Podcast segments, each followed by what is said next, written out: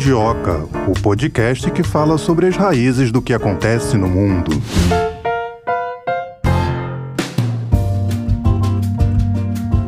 Ouvintes, começando mais um episódio do Mundioca. Hoje, quarta-feira, trouxemos aqui no primeiro episódio o cronograma da semana. Quarta-feira é o dia de falar de uma situação de crise. Hoje iremos falar de crise sanitária, mais especificamente na maior cidade dos Estados Unidos, em Melina Sádia. É, Nova York. Crise e ratos. Exatamente. Recentemente, uma reportagem da Folha de São Paulo trouxe a informação que mais de 400 lojas da rede Family Dollar em seis estados nos Estados Unidos estão fechadas temporariamente por causa de uma infestação de ratos. Notícia nova, mas o problema é antigo. É um problema bem antigo, mas continuando essa notícia aí da Folha de São Paulo, essa loja, a Family Dollar, do mesmo grupo, né, que é o dono da rede Dollar Tree, conhecida pelos produtos de um dólar, a Family Dollar anunciou algumas semanas um recall voluntário de mercadorias vendidas desde o ano passado. A FDA, que é a agência americana similar à Anvisa, alertou os clientes da Family Dollar sobre o risco de salmonela, depois de interditar o centro de distribuição da empresa, onde encontrou mais de mil roedores vivos ou em decomposição, tá?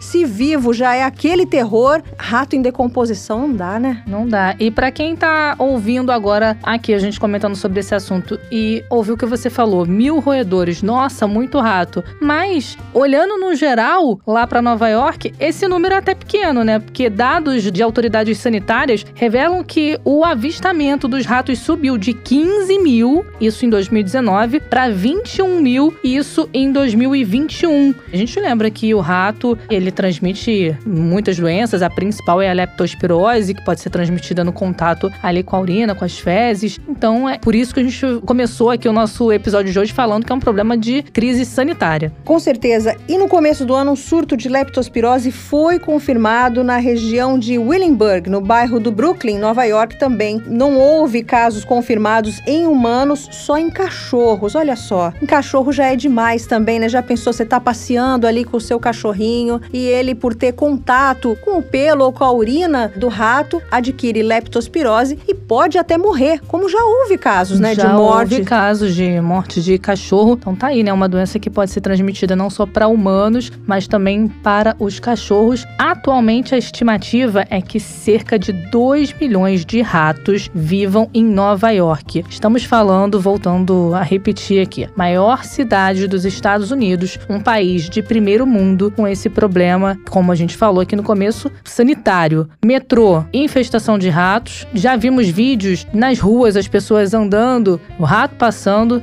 Rato Mas, passando no pé, né? Imagina a situação, Melina. Vai para lá para conhecer a cidade, ver aquela movimentação que a gente costuma ver na televisão, em filmes, né? Que Nova York é uma cidade muito agitada. Frenética. É, 24 né? horas ali ligado. Você vai lá para conhecer. Poxa, um país de primeiro mundo, chega lá, se depara com o rato. Dá de cara com o rato, como você falou, no metrô, em parques, em muitos lugares eles estão presentes e aí o turista ou aprende a conviver com o rato, né? O americano parece que que já aprendeu. É, já encara isso como normal, né? Uma mas certa é, normalidade. Mas a gente, assim, eu não sou acostumada a ver rato, você é? Não. Eu me assustaria muito. Muito, eu também, com toda certeza. Agora, essa situação se agravou, parece, né? Autoridades lá dos Estados Unidos, de Nova York, já falaram sobre a questão de controlar essa infestação, já houve promessas de programas para poder evitar isso, mas durante a pandemia parece que isso se agravou, né? É, se agravou porque houve um incentivo incentivo para que as pessoas ficassem outdoors, né? Ao ar livre, para evitar, né, de se aquela, contaminar. Aquela aglomeração em ambiente aglomeração, fechado. Então ficavam do lado de fora e os ratos gostaram, né? Porque rato quer comida, né? Isso. Como dizem os especialistas, eles ficam na aba das pessoas. Onde tem gente, tem rato, porque eles querem comer água. Essa situação ficou muito pior. Estima-se que cerca de 2 milhões de ratos marrons vivam em Nova York, onde mais de 20 mil reclamações relacionadas relacionadas com infestações desses animais foram recebidas desde janeiro desse ano, Thay, sendo registrado um aumento de 20% em comparação a 2020. 2020, quando começou a pandemia, não é? E isso, e o que você estava falando da questão dos restaurantes ao ar livre, durante a pandemia, também trazendo mais dados aqui numéricos, estimativa de 11 mil restaurantes ao ar livre que foram inaugurados para incentivar essa questão de comer fora, né, ao ar livre e tudo mais. Só que essa dinâmica acabou incentivando também o acúmulo daquelas pilhas de sacos de lixo, o costume americano, aquele saco preto, coloca o lixo lá, bota ou naquelas caçambas, né, ou coloca na frente de casa. Então, aquilo ali foi se acumulando e você sabe que lixo acumulado é um prato cheio, vira um restaurante também pro rato. Com certeza. Essa é uma dica comum, né? Uma dica sanitária comum. Não deixe comida espalhada, porque atrai rato, atrai insetos. Agora, falando das mudanças climáticas, os especialistas acreditam que seja provável que as condições anormalmente quentes e úmidas, resultado das mudanças climáticas, né, que o nosso planeta tem vivido, tenham permitido que a bactéria Leptospira interrogans, que é da leptospirose, prosperasse e também se propagasse com mais facilidade. Os sintomas comuns da leptospirose, a gente está falando aqui da leptospirose reiteradamente, incluem febre alta, dor de cabeça, calafrios, né, arrepios, fadiga e dores musculares.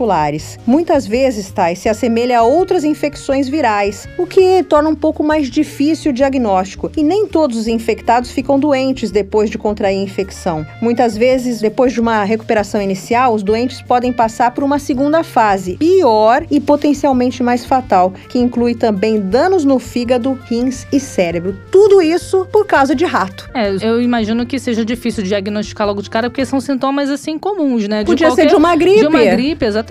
Dor no corpo, febre. Talvez por isso seja importante aquela questão de investigar, de perguntar: teve algum contato com água da chuva, por exemplo? A gente sabe aqui no Brasil, quando tem problema de enchente, tem sempre esse alerta das autoridades de evitar sair de casa, evitar o contato com a água da chuva, porque é água de esgoto, pode ter alguma coisa ali de urina de rato, que os ratos vivem, costumam viver ali no esgoto, né? Eles fazem as tocas ali em esgoto. Então, imagino que tem essa dificuldade por conta disso. Agora, além dessa questão climática, a gente falou aqui do lixo, né? Do acúmulo de lixo. Também é agravado por uma questão de problema de coleta de lixo, que a gente sabe que Nova York vive isso também, e isso acabou se agravando também durante a pandemia por conta de funcionários que acabaram sendo remanejados para atuar no combate ao coronavírus e deixaram de fazer ali aquela coleta de lixo. Vamos entender melhor o que, que significa isso, essa infestação, se tem alguma coisa parecida, se já houve alguma coisa parecida aqui no Brasil. Recentemente, Poços de Caldas, em Minas Gerais, teve registro de presença de ratos, alguns vídeos de moradores ali mostrando né, a presença de ratos, se não me engano, em parques, não, não é isso, Melina? É, na verdade, na Praça Pedro Sanches, ah, numa praça e num parque, e no Parque Pedro Afonso Junqueira. Você imagina, você está passeando num momento de lazer, né? Porque quem vai a uma praça, a um parque, não está indo para trabalhar, nem a caminho do trabalho, está indo para relaxar, para se divertir e se depara com um problema desse, né? Porque assusta, né? A gente fez a seguinte brincadeira, né? É um programa de arrepiar, porque realmente causa. É só de imaginar causa arrepios. É uma praga, né? Causa uma certa ojeriza, é um nojo, né? Ninguém olha para um rato e ai que bonitinho, ai como a gente olha, né? E desperta aquele sentimento como seria um gato, um cachorro. Não, Não é assim que funciona. Exatamente. E essa questão de Poços de Caldas, um problema recente que aconteceu agora em abril desse ano. Mas a mesma cidade já tinha registrado um problema de infestação de ratos em 2018. Moradores naquela época também reclamaram sobre essa presença dos roedores também ali na Praça Pedro Sanches. Um vereador Silvio Rogério Carvalho de Assis, do MDB, fez um requerimento à Câmara Municipal. Ele fez esse requerimento relembrando a situação de 2018 e cobrando que esse problema seja solucionado. Vamos entender melhor o que, que significa essa infestação de ratos, que problemas de saúde pode trazer. Vamos convidar para esse nosso bate-papo agora o professor Flávio Moutinho, ele que é doutor em medicina veterinária, professor do Departamento de Saúde Coletiva Veterinária e Saúde Pública da UF. Seja bem-vindo, professor Flávio. Muito obrigado pelo convite. Começo te perguntando o seguinte: esse problema lá em Nova York é um problema antigo. A gente está falando aí de um país de primeiro mundo, né? Por que é tão difícil controlar essa situação por lá? Os ratos, de maneira geral, a ratazana em especial, eles são animais considerados sinantrópicos, ou seja, onde tem humano, eles estão juntos. Né? Eles aproveitam o ambiente que a gente vive para viver, vamos dizer assim, na nossa aba. Né? Eles aproveitam o abrigo que a gente é, é, desenvolve, no caso da ratazana, por exemplo, as redes de esgoto. Né? Qualquer cidade, por mais desenvolvida que ela seja, tem rede de esgoto. E eles aproveitam os restos de alimentos da gente. Né? Nova York é, atualmente está passando por um problema bem grave e a gente observa a relação direta com a questão do lixo. Né? E eles têm um problema com lixo, apesar de ser uma cidade extremamente desenvolvida. É, a gente está falando aí da maior cidade dos Estados Unidos, ali Nova York concentra ali a região de Manhattan, que é uma, uma área nobre né, de Nova York. A questão da drenagem da água da chuva, isso também contribui para essa infestação? A rede de drenagem também serve de abrigo para os ratos, né? Então, é, funciona mais ou menos como rede de esgoto, né? Eles penetram para dentro daqueles encanamentos e aquilo ali é um ambiente muito adequado para eles viverem, reproduzirem, etc. Professor, recentemente a gente viu que moradores de Poços de Caldas reclamaram de uma infestação de ratos no centro da cidade. Há vídeos que mostram assim cenas terríveis dos roedores nas praças. Os ratos preferem locais assim, eles gostam, o senhor falou que gostam de locais onde os humanos estão, que vivem na nossa aba, né, como o senhor falou. Mas eles preferem também locais com grama, com vegetação, ao ar livre ou eles não têm preferência? Não, na verdade eles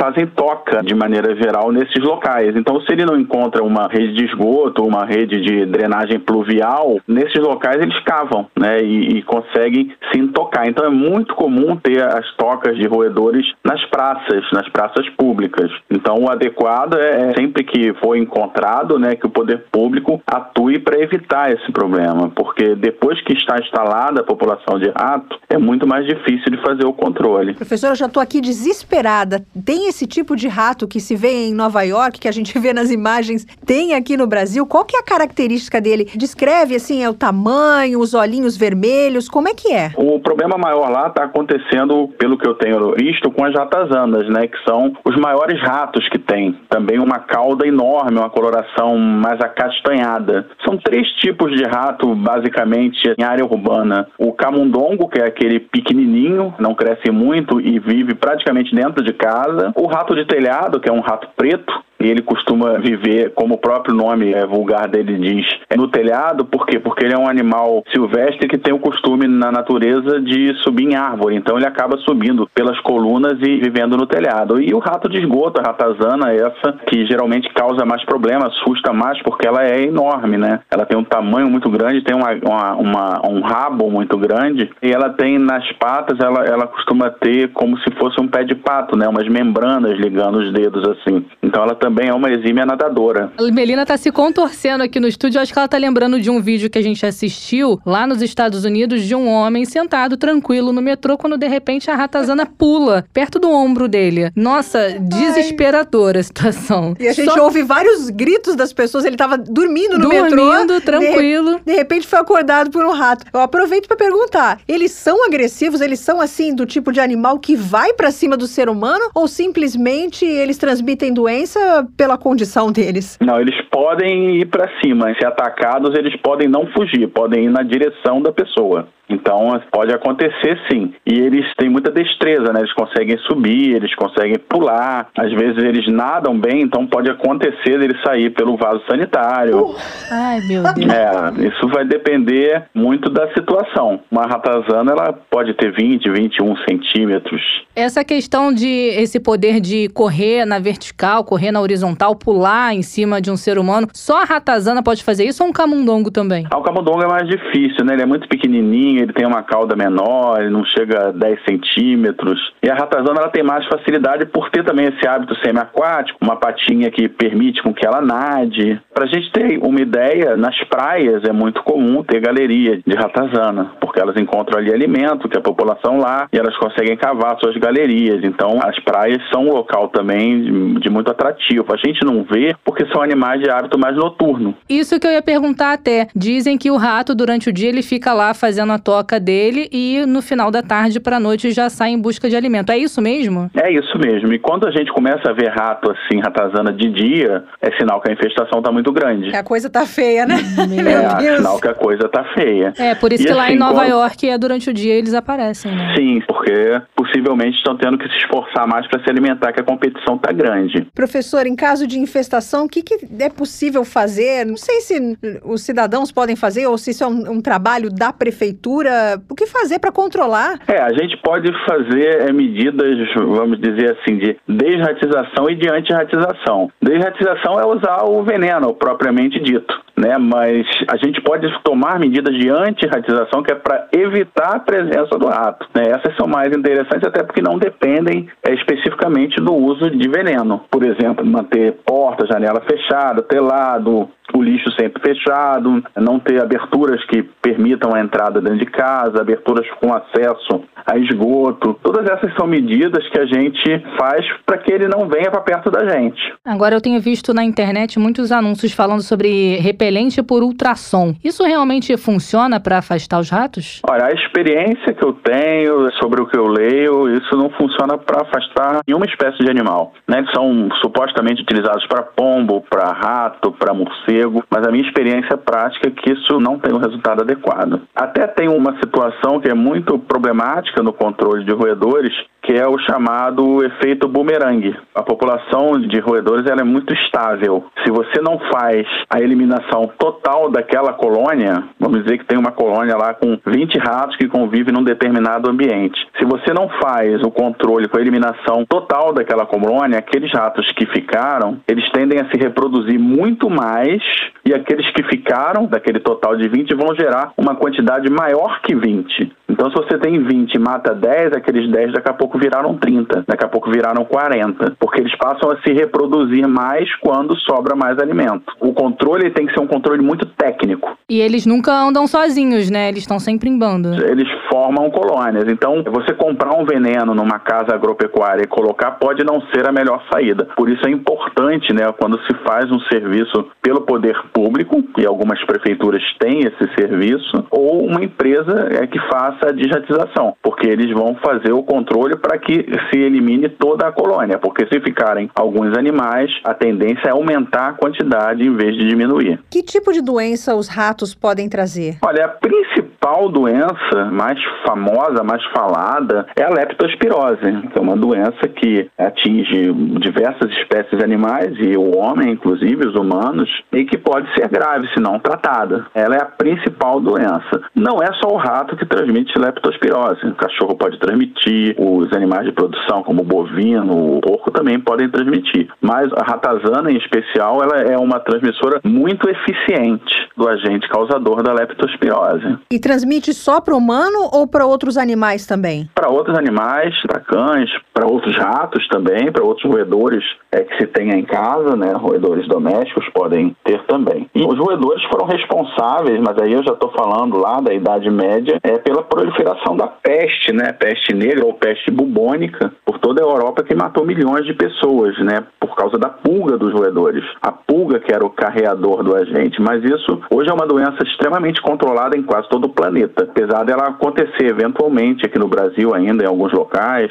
em algumas regiões do Nordeste e em alguns outros países. Mas ela não mata mais tanto assim porque as populações de roedores foram controladas e também por causa da existência dos medicamentos. Professor, espero que essas ratazanas elas não frequentem aqui a praia de Copacabana, o Rio de Janeiro. Mas assim, agora falando sério, se por exemplo eu tenho um cachorro, vou sair com ele pra rua, ele pode pegar a leptospirose por conta, sei lá, do xixi de um rato? É, eu ia até perguntar isso, como essa transmissão é feita? Se é feita através de um contato ali com fezes, urina, ou se é através da mordida, quando o rato dá essa mordida no animal ou no humano, como que é feita essa transmissão? A mordida do rato pode, sem dúvida, transmitir doença, mas a leptospirose, ela é transmitida pela urina. E os cães que são vacinados com aquela vacina polivalente, eles são vacinados contra a leptospirose também junto. Aquela vacina óctupla ou déctupla, ela contempla também a leptospirose. Então, se eles forem vacinados direitinho, não vai ter problema. No caso dos humanos, tem uma certa dificuldade de diagnosticar a leptospirose, porque os sintomas são sintomas assim comuns, né? Febre, dor de cabeça, calafrio. É, eles são sintomas bem específicos, né? Que você pode pensar em outras doenças, como dengue, como febre amarela, uma série de outras coisas. Mas, assim, é de acordo com a localidade que a pessoa mora, disser para o médico que viu rato, teve contato, sabe que tem rato, vai se cercando aí para poder chegar a esse diagnóstico. Tem algumas outras doenças, como febre da mordedura do rato, por exemplo, aí no caso, sendo mordido pelo rato, né? Mas aí é, é mais difícil você ser mordido pelo rato, mas pode acontecer também. Professor, uma situação que preocupa, até estava conversando com a Thay antes da gente fazer esse episódio. São Paulo e Rio, que às vezes tem episódios de enchente. Eu estava outro dia na rua São Clemente, em Botafogo, de repente vi tudo boiando, uma chuva rápida, lixo boiando. As pessoas devem se preocupar em contrair leptospirose ao ter contato com essa água, água que veio de bueiro, não só água da chuva, mas água que vem levando tudo, né? Sim, é uma das principais doenças que acontecem após enchente, né? Exatamente por isso, porque a enchente ela lava tudo, vamos dizer assim. A enchente ela desabriga roedores, então esse contato com o agente causador da doença, com a água e da água com as pessoas pode levar sim as pessoas a adoecerem. Leptospirose mata? Mata, pode matar se não tratada. Agora, um pouco mais pro início do nosso bate-papo, o senhor estava falando da questão da prevenção, de manter o ambiente fechado, com tela. A gente ouve muito falar que o rato, ele consegue, o mínimo que seja o buraco que tem ali, ele consegue passar. Ele tem realmente esse poder, esse mito de que ah, o rato não tem osso, é isso mesmo? Não, ele tem osso, né? Os camundongos têm essa característica de passar por orifícios bem pequenos, mas o camundongo é aquele que ele já vive praticamente dentro de casa. A ratazana já é mais complicada, né? Porque ela chega a ter 20 centímetros. Então, assim, dá para fazer uma antirratização bem interessante.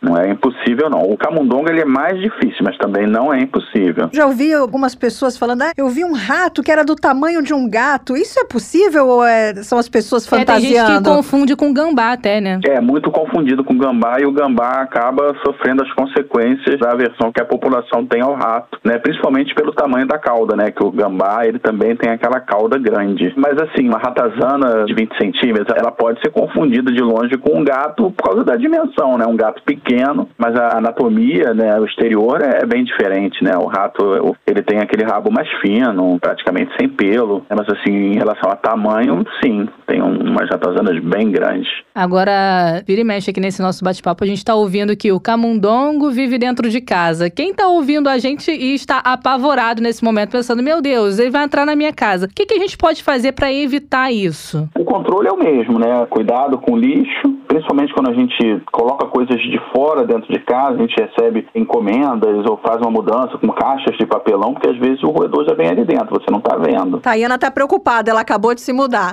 É, mas o que, que vai te fazer observar, né? Vai aparecer fezes de rato dentro de casa. E aí, ou você entra em contato com o poder público nas cidades que tem esse trabalho de controle, ou então você contrata uma empresa para fazer esse controle. Se eu vir um rato na minha frente, devo matá-lo ou chamo alguém? Tem algum perigo de eu tentar acabar com esse rato? Ah, depende, ele pode tentar te morder, né? Mas eu acho que eu deixaria o rato em paz, eu também não vou sair matando o rato assim, né?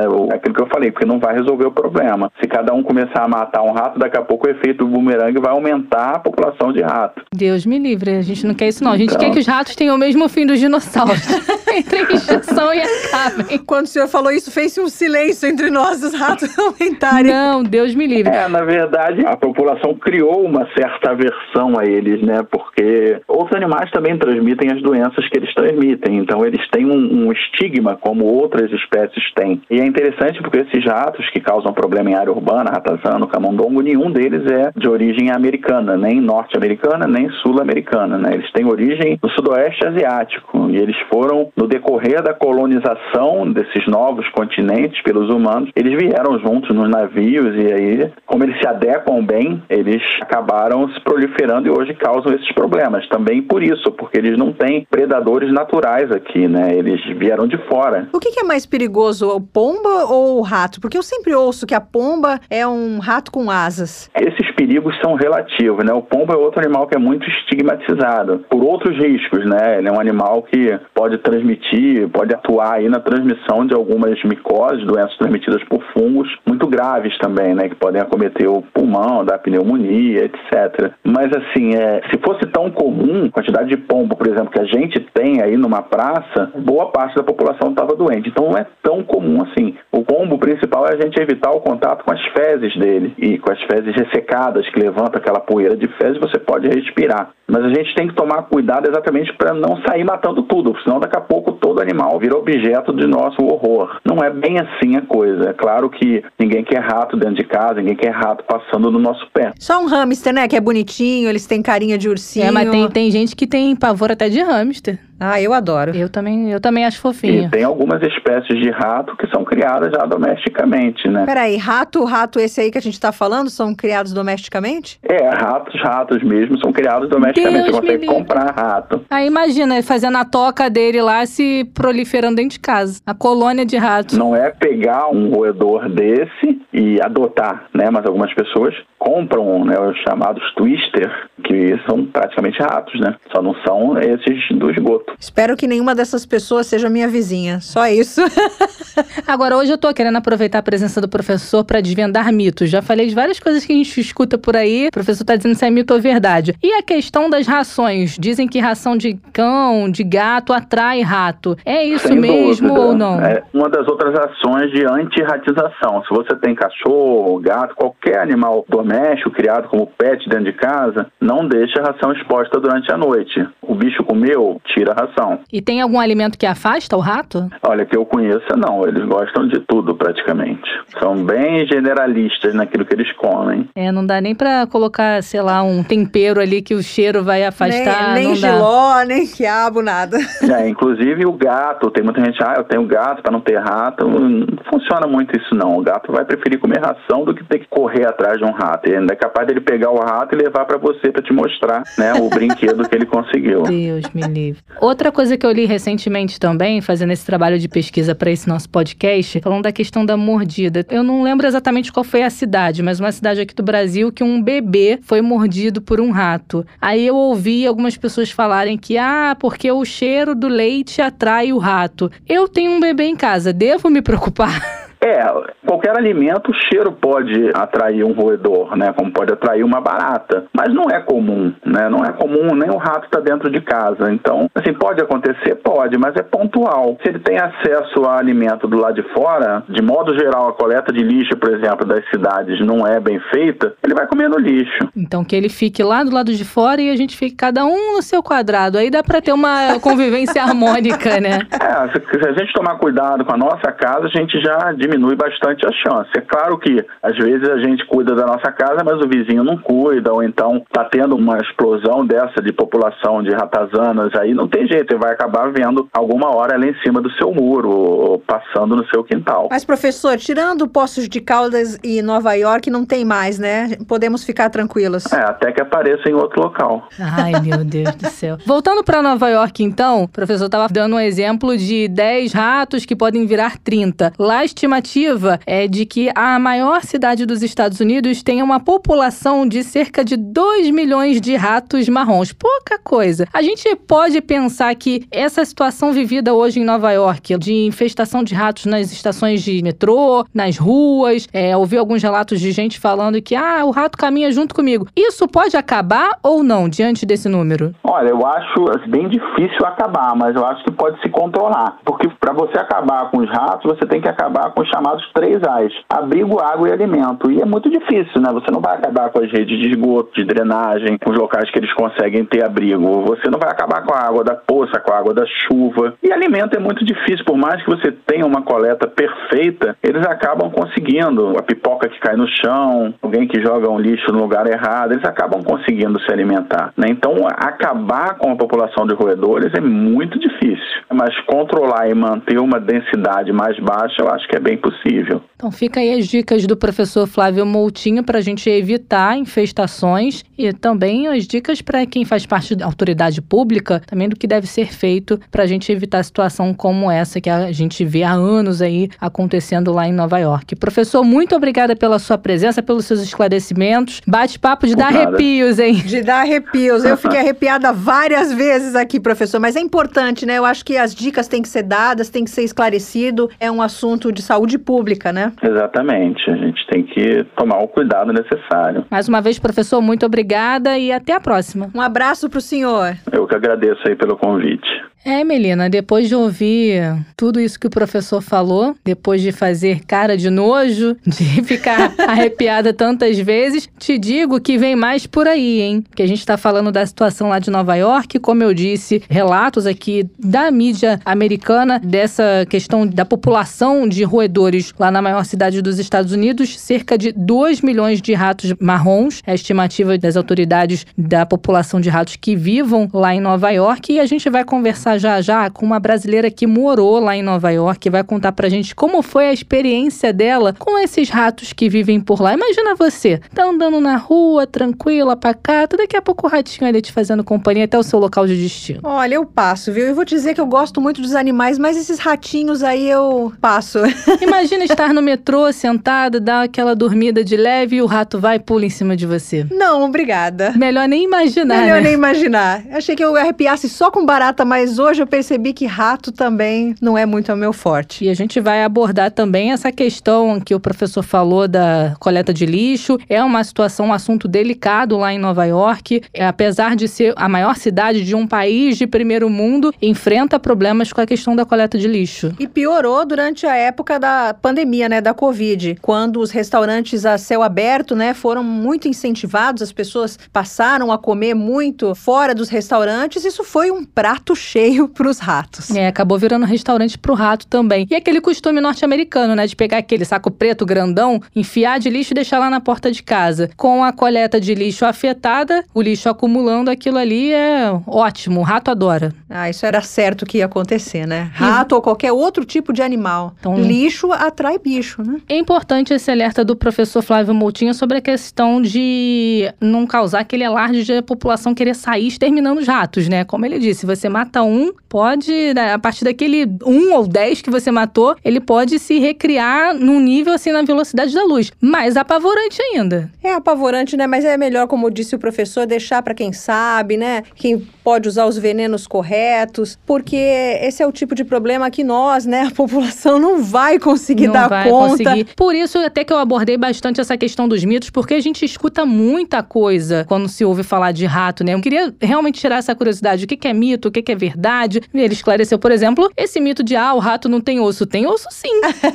É porque ele é elástico, né? O rato entra por Consegue qualquer passar por um buraquinho mínimo. Eu achei engraçado uma pergunta que você fez pro professor. Já Vou até sei qual é, do leite materno. te- Isso também. Imagina a mulher lá no período de amamentação, tá dormindo tranquilamente, acorda. Imagina. Ficou preocupada, né? Fiquei, fiquei preocupada. Tem um filho pequeno em casa de um ano. É, Quando a gente escuta falar uma coisa dessa, já causa um... É, eu se estivesse na tua situação, ficaria também. Mas a pergunta que eu achei engraçada foi você, quando questionou o professor se tinha algum alimento que causava distância Porque no se rato. ele falasse que tinha, eu já ia espalhar pela minha casa. né? Não, rato gosta de tudo, come tudo. é, não tem nem como fazer essa tática, né? E até perguntei pra ele da questão do repelente via ultrassom, porque eu vi isso vendendo muito na internet. Então eu imaginei que poderia funcionar. Tá aí, uma furada. Não vai gastar seu dinheiro com isso, porque o professor disse que não adianta de nada. Não adianta o de que nada. adianta mesmo é chamar quem conhece, o especialista, faz lá a detetização, quem conhece o veneno correto, também não coloca, ah, ouvi, o vizinho colocou e deu jeito pra ele. Não. Vai em busca de um especialista, vai em busca de quem conhece, procura o órgão sanitário, se a sua cidade tem um órgão sanitário que cuida disso. É sempre o melhor caminho, né? Claro, esquece essa história de ratoeira, isso aí é coisa do passado, né? Como você disse, tem que procurar procurar os órgãos competentes, as pessoas que estudam, que sabem como combater esse mal. Agora, não esquece esse assunto não, Melina, porque ainda tem mais assunto pra gente trazer aqui no Mundioca. Vamos conversar agora com quem conviveu ao lado do ratinho. Quem foi vizinha do Nova rato. York. Vamos voltar para nossa ponte Brasil-Nova York. Aliás, eu tava lembrando de uma coisa aqui, não sei se você já reparou. É, acho que eu falei isso com o professor também. Da questão do americano romantizar o rato, né? O Mickey Uhum. Mouse é o quê? Um ratinho. O ratinho. O Stuart Little. Outro ratinho. O ratatouille, né? O Tom e Jerry. Pois Você é. vê que o, o gato sempre sai como malvado. O bom é o ratinho lá que consegue passar a perna. Por quê? É, a Se gente- é um animal que transmite tanta doença. Na verdade, a gente tem simpatia pela presa, né, geralmente. Mas é verdade, é uma romantização do ratinho. Talvez seja por essa normalização, né, da convivência ali com o rato. Então vamos entender um pouco melhor sobre essa rotina com o rato, como que funciona. Vamos conversar agora com uma brasileira que morou lá em Nova York, teve esse contato, não um contato propriamente dito, né, um mas convívio pacífico. um convívio pacífico ali com o rato, convidando agora a Ire Salles. Gostou tanto que até voltou pro Brasil. Mas acho que não foi por causa do rato, né, Ire? Tudo bom? Olá, tudo bem? A gente tá- não, a gente não tá rindo. do rato. Não se ofenda, só pra ter um tom de descontração. Uhum. Quando você decidiu ir morar em Nova York, você sabia que Nova York era, entre aspas, a cidade do rato? Não, não tinha nem noção disso. Quando eu cheguei lá foi uma surpresa. É, só trazendo aqui para os nossos ouvintes, Ire morou lá em Nova York entre maio e novembro de 2015. Primeiro eu quero saber uma curiosidade, né? Fugindo um pouco dos ratos. Por que, que você decidiu ir morar lá? Então, eu tava num período bem maluco da minha vida, né? Eu trabalhava na Petrobras, eu morava aí no Rio, e aí a Petrobras começou a entrar em crise. Eu falei, eu preciso de um período sabático em algum lugar para dar uma relaxada. E fui para Nova York. Quando eu cheguei lá, eu falei, o que eu tô fazendo aqui, meu Deus? Não tem nada a ver comigo essa cidade, essa cidade louca que nada relaxa, né? Que lá é 24 horas, não para aquele lugar. Mas me trouxe muitos aprendizados, assim, aprendi muito naquela cidade. É uma cidade bastante agitada. Para relaxar, eu acho que realmente não é a melhor É. opção. Quando eu tava lá, eu falei, por que que eu não fui para um outro lugar mais calmo, né? Eu vim parar no turbilhão. E eu sempre falo, assim, Nova York é muito parecido com São Paulo. E é 50 vezes, o que tem de bom em São Paulo, Nova York é 50 vezes melhor. O que tem de ruim em São Paulo, Nova York é 50 vezes pior. Opa! E São Paulo é um lugar que vem muita gente, né, de fora, do Brasil todo para São Paulo. Nova York vem gente do mundo inteiro. Então, uma misturada, assim, muitas culturas ao mesmo tempo. Foi bem interessante a experiência. Eu fico pensando, eu sou paulista e paulistana, apesar de morar no Rio. Você disse que o que tem de ruim em São Paulo, em Nova York, é 50 vezes pior. O trânsito é 50 vezes pior? É caótico o trânsito lá. Pessoal não tem paciência. Eu tinha uma bicicleta e tinha que ficar muito esperta com a bicicleta. Eu- o trânsito era um caos de carros e de pessoas. Assim, Nova York tem muita gente. E quando eu fui para lá, eu também tinha feito uma outra experiência no Canadá. E quando eu cheguei no Canadá, eu arrumei um lugar para morar e foi super fácil. E aí eu achei que Nova York ia ser a mesma coisa. E quando eu cheguei em Nova York, eu fiquei num albergue. Eu falei, eu vou primeiro para o albergue e depois eu procuro um lugar para morar. E lá era super difícil de achar lugar para morar, para alugar. Era muito concorrido. E aí tem muita gente lá. E aí eu fiquei nesse lugar assim, tipo, da onde eu cheguei, aonde eu aterrisei, né? Em qual bairro que você vivia lá? Primeiro eu fui para uma cidade onde tinha um aeroporto, que era uma comunidade de brasileiros e portugueses. E aí depois eu fui morar bem lá para cima, na. Esqueci o nome também. Mas eu fui morar perto do Bronx, já que era mais barato, mas ainda era a cidade de Manhattan, né? Que eu achei, que eu demorei muito para conseguir achar o lugar. E quando eu achei, eu morei com uma americana, eu procurei por uns classificados que tinham lá e ninguém topava, assim, da hospedagem, né? Dividir apartamento comigo porque eu ia ficar pouco tempo, porque eu era estudante e eles queriam alguém que comprovasse renda, que ficasse mais tempo. Aí demorei muito para achar. Quando eu procurava, ia visitar, já estava preenchido. E aí, quando eu achei, eu nem olhei direito. Aí eu falei, nossa, eu preciso ir para Manhattan, né? Ficar mais perto, que eu fui para estudar inglês. E aí eu queria ficar mais perto da escola, andar de bicicleta e tal. Aí, quando eu achei, foi uma americana que topou, eu nem olhei direito o apartamento. Eu vi que era perto do Central Park, mas já era bem mais para cima, já quase pro Bronx.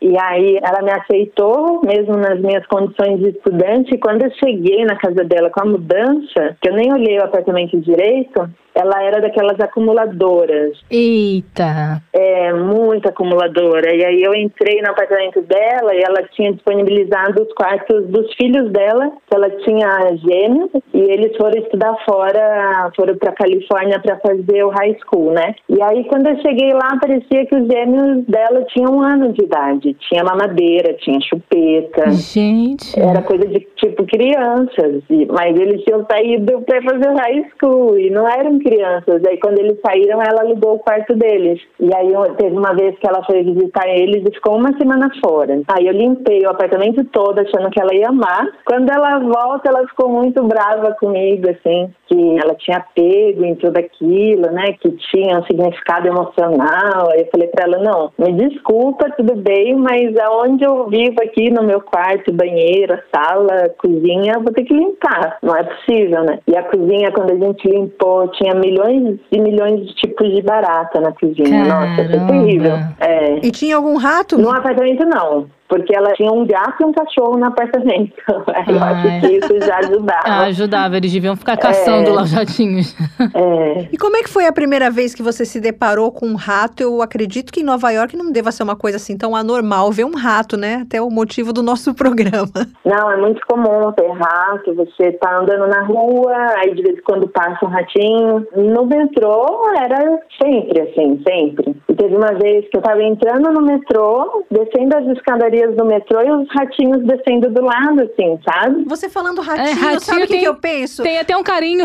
Ratinho, branquinho, Disney, né? Não, não é esse ratinho, Não é né? o Stuart fala, Little. Fala, não é o Stuart Little, bem falado. Fala pro nosso É. ouvinte, como é que era esse ratinho que você via no metrô? Então, uma coisa que eu até escrevi sobre isso na época, né, é que a, a primeira vez que eu vi, eu fiquei super assustada, quis correr, quis ir pro outro lado, sabe? Mas ali, todo mundo lidando com eles de uma forma tão natural, assim, ninguém ligando se tem rato ou não. E aí acho que a gente entrou num consciente coletivo, sabe? Se ninguém se incomoda com isso, por que, que eu tô me incomodando? Entende? Então, às vezes via eles, entrava no fluxo e ia. E aí, quando eu desci essas escadas com ele perto, tipo, eu acho que, eu não lembro se essa foi a primeira vez, eu acho que foi. Aí deu esse susto, mas depois eu segui. Mas, assim, nos trilhos do metrô, às vezes eles estavam em bandos, eram muitos. E aí o metrô lá é imenso, né? O metrô, você fica na plataforma de Nova York e passam vários metrôs, assim, com letras diferentes que eles têm destinos diferentes. Então,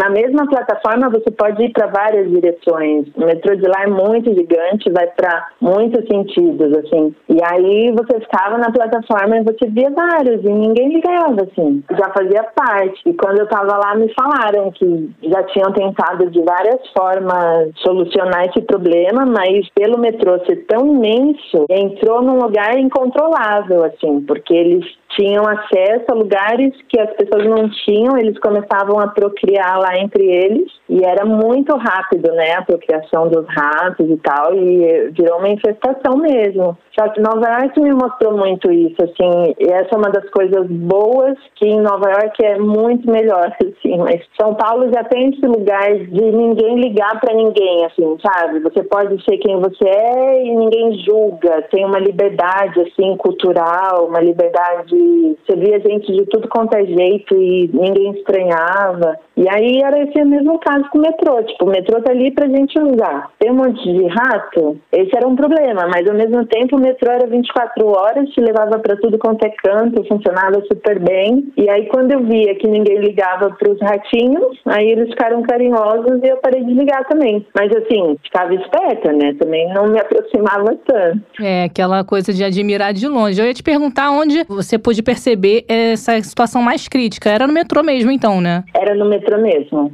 No metrô eram muitos, assim. Você chegava na plataforma, você olhava para baixo, tinham vários. Mas eles não esperavam o metrô junto com você, assim, do seu lado. Eu queria saber vários como, né? Assim, no trilho do metrô, uma coisa. Agora, sei lá, passando no seu pé. Conta, detalhe pra gente melhor como é que era isso. É, passando no pé foi poucas vezes. Teto, né? Não exatamente no pé, mas teve essa vez que eu desci as escadas e tinham ratos descendo junto. E aí na plataforma, de vez em quando aparecia um ou outro. Mas na plataforma, assim, onde tinham mais pessoas, não viam em bandos. E aí quando eu percebia que estavam perto, eu ia para outro lado. Se estava no mesmo lugar que eu, eu dava uma esquivada. Mas era mais comum dentro dos trilhos, e aí nos trilhos, às vezes, tinham vários, assim, uma galerinha de ratos lá passeando juntos ali, e nem ligando pro pessoal que estava em cima. Ô, tá, e você vê que ela humanizou mesmo, né? Uma é. galerinha de ratos passeando é. juntos. em seis meses. Mas eu acho que isso todo mundo lá em Nova York vê dessa mesma forma, assim porque é algo que eu acho que já tentaram muito combater e viram que não combate, então vamos viver junto com. Se não pode vencê-los, né? Vamos nos é, unir ele. É muito doido. Em seis meses morando lá, um rato passar no seu pé algumas vezes, para mim já é muito. ハハハハ! Já é muita coisa. Mas esse comportamento de tornar isso normal, a gente pode perceber. Vou eu de novo fazer a conexão com os filmes. Já deu pra perceber que eu gosto muito de filme, né? Com os filmes e desenhos animados, porque o rato faz parte, né, do americano. O próprio é. Mickey Mouse. Eu ia falar do Ratatouille, né? Mas é na França, né? É, também. Mas a gente tem o Stuart Little, que rendeu mais de um filme. Nas animações, a gente vê sempre o rato presente e como uma figura do bem, não uma figura do mal. Eu não tinha pensado nisso. Mas na realidade, o nosso primeiro entrevistado ainda falou: não é do bem, não. Transmite muitas doenças. Você lembrava disso, Irene, na hora? Não, né? Que tinha muitas doenças? É. Não, não lembrava, mas assim, a doença dele é se você tem contato com xixi, né? Se você tem um contato muito próximo. Ali no metrô ainda dá pra ter uma distância. Crítico é que eles não conseguem controlar mais, que é algo fora do controle, que eles manifestam muito rápido, né? Vai procriando ali e vai crescendo. E o trilho do metrô é imenso em Nova York todo. E eles não conseguem controlar isso, assim, é meio punk, né? Porque é onde vai parar essa epidemia, mas não chegava tão perto, assim, ao ponto de, ah, vai transmitir doença para mim. E também, assim, você chega no metrô, você não senta no chão, não é tão próximo, assim. É, o que ela falou, né? De olhar, mas olhar ali de mantendo uma certa distância, né? Passou perto do pé, já deu um passinho pro lado. É, não precisa subir na parede, começar a berrar e, ah, socorro, né? Como ah, aqui no Brasil a gente faria isso lá virou um pouco mais normal, assim, mas também não pega no colo, né? Por favor, né? a gente já tá arrepiada aqui só de falar no assunto, eu e a Tayana. Pois é. Imagina conviver normalmente com eles. Aqui estamos é. trocando olhares, você nem sabe. É, nem sabe, nem é. tá vendo. Mas nas ruas era comum também. De vez em quando andando na rua, assim, aí perto daqueles lixos que eram grandões, os lixos, É né? isso que eu ia te perguntar agora. Esse costume é, americano de colocar lixo lixo naquele saco preto grandão. E a gente teve, durante a pandemia, eu sei que você viveu lá em 2015, mas em 2015 já existia um problema de coleta de lixo? Já existia. Do lixo ficar bastante tempo lá e dar os ratos ali também. Mas é, é da mesma forma, assim. Também, assim, nas ruas eu via menos. De vez em quando que eu via. E aí, quando eu via, dava pra manter a distância, ir pro outro lado. Mas, sabe? por exemplo. Também não era assim, eles dominando a rua, Assim, Mas, por exemplo, se você quisesse namorar num banco de praça, você não ia ficar com medo do rato ali passar, não sei? Não, eu acho que ia estar tá mais entretida com o namoro, né? E aí, se o rato passasse, depois a gente gritava. Mas não era assim, não. Eu fui para muitas praças, eu adorava. Nossa, eu tive. Aí, com essa mulher que eu morei, né? Os filhos dela foram embora e eles deixaram as bicicletas. E aí, ela me emprestou a bicicleta dos filhos dela e eu andava de bicicleta para cima e para baixo. Então eu parava muito nos parques, às vezes no Central Park, mas também nos bairros assim, sempre tinha praças, parques. Eu parava, sentava no banco para ler um livro, ou colocava uma canga assim no gramado e deitava numa boa, nem encanava com isso não. E lá no Central Park, que o Central Park é um ponto turístico, né? E imagino que uhum. seja um ponto de muita movimentação, né? Você falou da grande quantidade de pessoas, também deve ter uma circulação bem grande de gente por ali. Você já chegou a ver rato por lá? Eu nunca vi no Central Park. E é muita gente, assim. Aí tem as vias, né, que tinha as bicicletas. Eu andava de bicicleta, assim, passeando, sabe? Bem turista. Aí tinha um povo que gostava de andar de bicicleta no exercício físico, né? Aí eles viam que eu tava ali passeando, aí às vezes passava por cima. Gente, eu tô num parque, dá licença, deixa eu curtir aqui. Era mais competição entre pessoas do que rato ali. Lá no Central Park eu nunca vi. E eu acho que até por isso, né? Porque aí tava mais perto. Mas talvez nos pontos, assim, de lixo, né? Com certeza dentro do Central Park tem ratos, mas eu nunca cheguei a ver lá, não. Eu via mais no metrô. Como é que as autoridades ali de Nova York fazem o trabalho de combate à infestação? Que isso é um problema de saúde pública, né? É um problema de saúde pública. Eu não tenho essa informação. O que eu fiquei sabendo aqui já tentaram várias, várias coisas, assim, de venenos, de várias tentativas de controlar e até a época que morei lá eles não conseguiam. É, e a gente vê sete anos depois o problema continua. Piorou, É, né? Piorou. tá pior, é. É, porque veio a pandemia e a, a coleta de lixo ficou mais comprometida ainda, aumentou. Nossa, é mais comprometida e também houve um incentivo para que as pessoas comessem na rua, né? Para que restaurantes recebessem as pessoas do lado de fora. É, as pessoas gostaram, né? Para aproveitar o tempo, porque é ao ar livre, né? Outdoors, né? E os ratos também tam- gostaram. os ratos também gostaram, não foram só as pessoas que gostaram. Tá, e esse foi o nosso bate-papo com a Irê Salles. Queria te agradecer, Irê, por trazer a sua percepção aqui pra gente. Até pelas histórias que você contou, além dos ratos, deu pra gente ter uma noção, imaginar um pouco sobre o que é Nova York. Eu não conheço Uhum. Nova York, não sei se Melina conhece. Eu também não. Mas a gente pôde imaginar aí pela descrição dela de passear pelos parques, admirando, a É. grande concentração de pessoas, o trânsito caótico, deu pra gente ter uma noção do que é a cidade de Nova Uhum. York. É verdade, foi um papo É. muito gostoso, apesar do assunto. Eu agradeço, adorei. E assim, Nova York é mágico, sabe? Quando eu voltei, pareceu que eu tinha vivido um sonho, assim. Foram muitas experiências e essa coisa muito intensa que é lá. E ao mesmo tempo, eu acho que não foi à toa que eu fui parar lá, sabe? E me trouxe muita bagagem, muitos aprendizados. Até essa história com rato foi um aprendizado. Então, assim, é um lugar que eu guardo no coração, assim, com muito carinho. É muito especial Nova York. Dá pra gente perceber pelo seu tom de voz que você fala mesmo de Nova York com carinho. Com carinho, é Uhum. verdade. Voltou zen de lá, né? Não é uma É. cidade para relaxar, mas você voltou Eu totalmente descobri um relaxada. centro budista lá no meio do caos que eu, Ah, que eu tá. vivi, né? E aí eu fiz um trabalho voluntário lá, eu comecei a meditar e eu trouxe isso pra minha vida. E aí, quando eu voltei pro Brasil, minha vida se transformou. Aí nem os ratos tiraram sua paz, aí não tem jeito, né? É, exatamente. Mais uma vez, obrigada, Irê. Irê Salles, que é doula brasileira, viveu lá em Nova York entre maio e novembro de 2015 e trouxe aqui um pouco pra gente sobre a percepção dela nesse período por lá. Muito obrigada, Irê.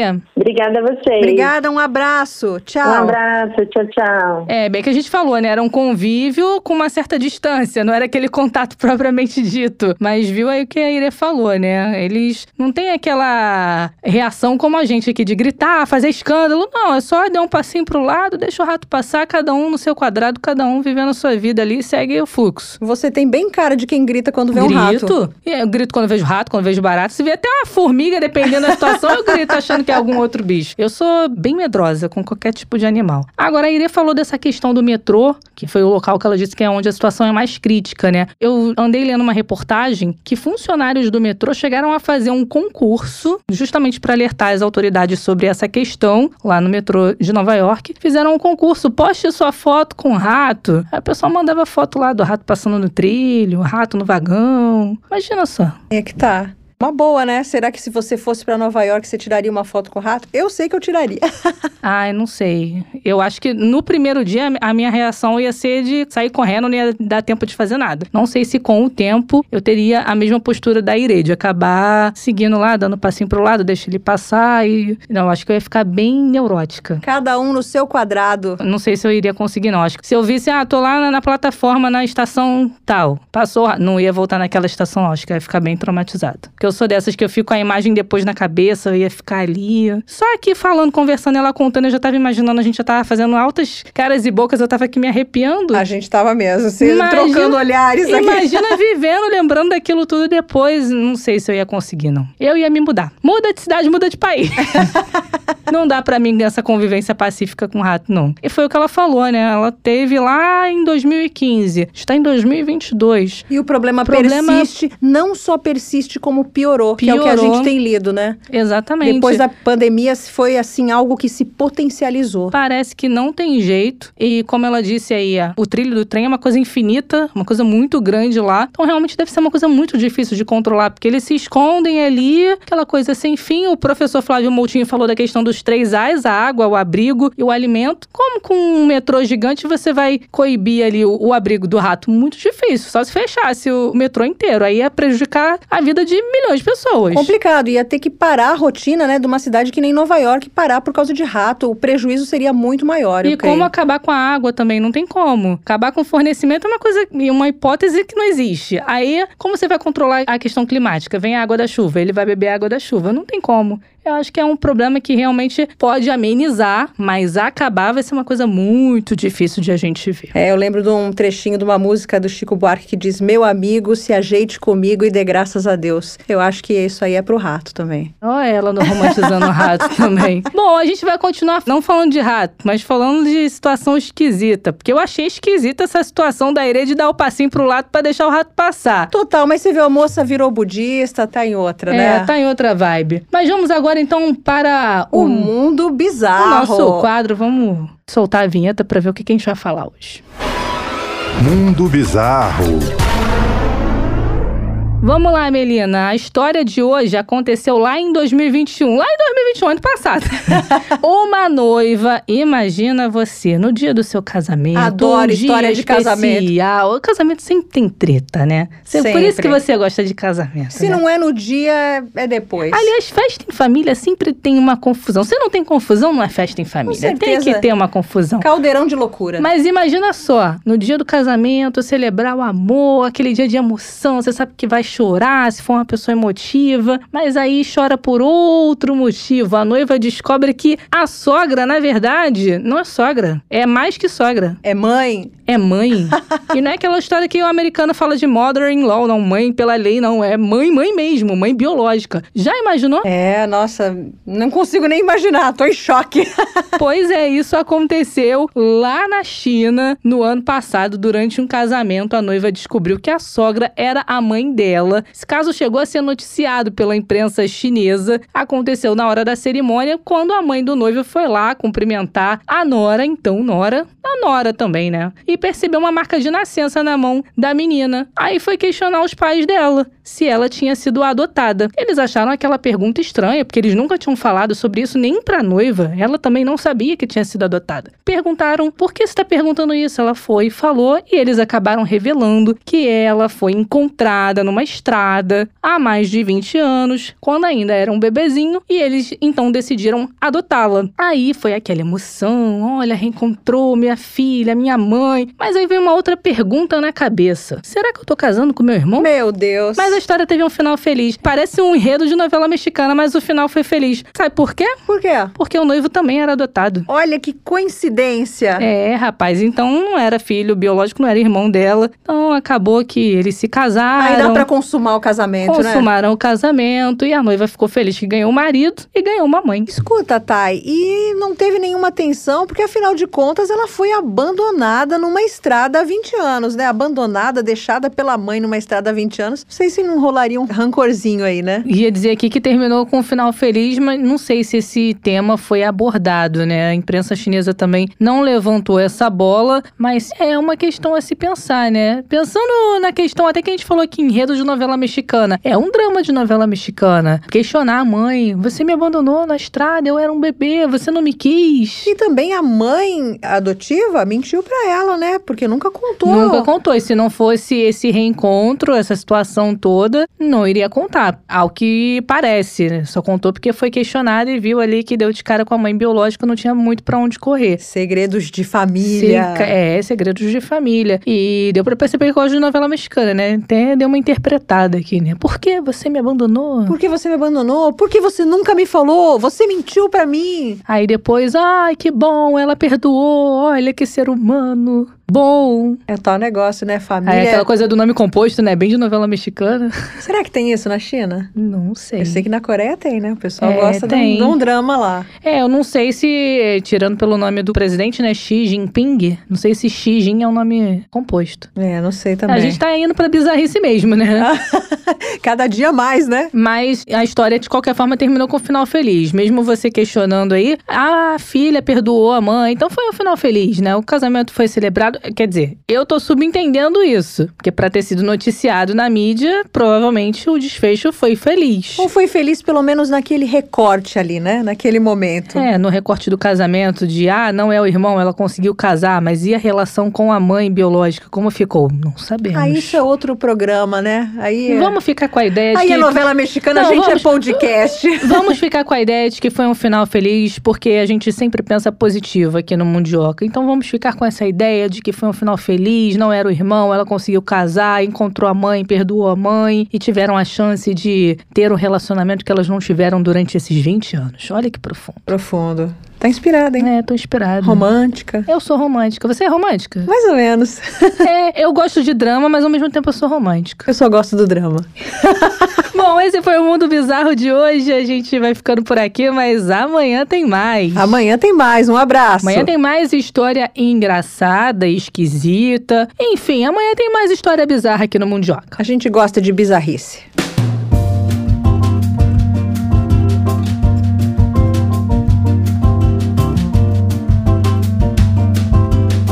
Mundo Bizarro chegando ao fim, o episódio de hoje também. Mas vamos fazer aquele lembrete para os nossos ouvintes, Melina. De segunda a sexta você pode contar conosco. Segunda-feira nós falamos de BRICS, terça-feira de problemas, questões da América Latina, quarta-feira é dia de falar de crises. Qualquer tipo de crise a gente está abordando aqui. Quinta, o mundo globalizado e sexta-feira é dia de relaxar com soft news, com notícias leves. Deu a agenda completa não se esqueça também de acompanhar a gente no Twitter, que é o arroba Mundioca com K, também nas principais plataformas. Siga, curta, compartilha, fique à vontade para fazer o que quiser. Amanhã a gente volta. Amanhã tem mais, hein, Melina? Tchau, tchau. Tchau.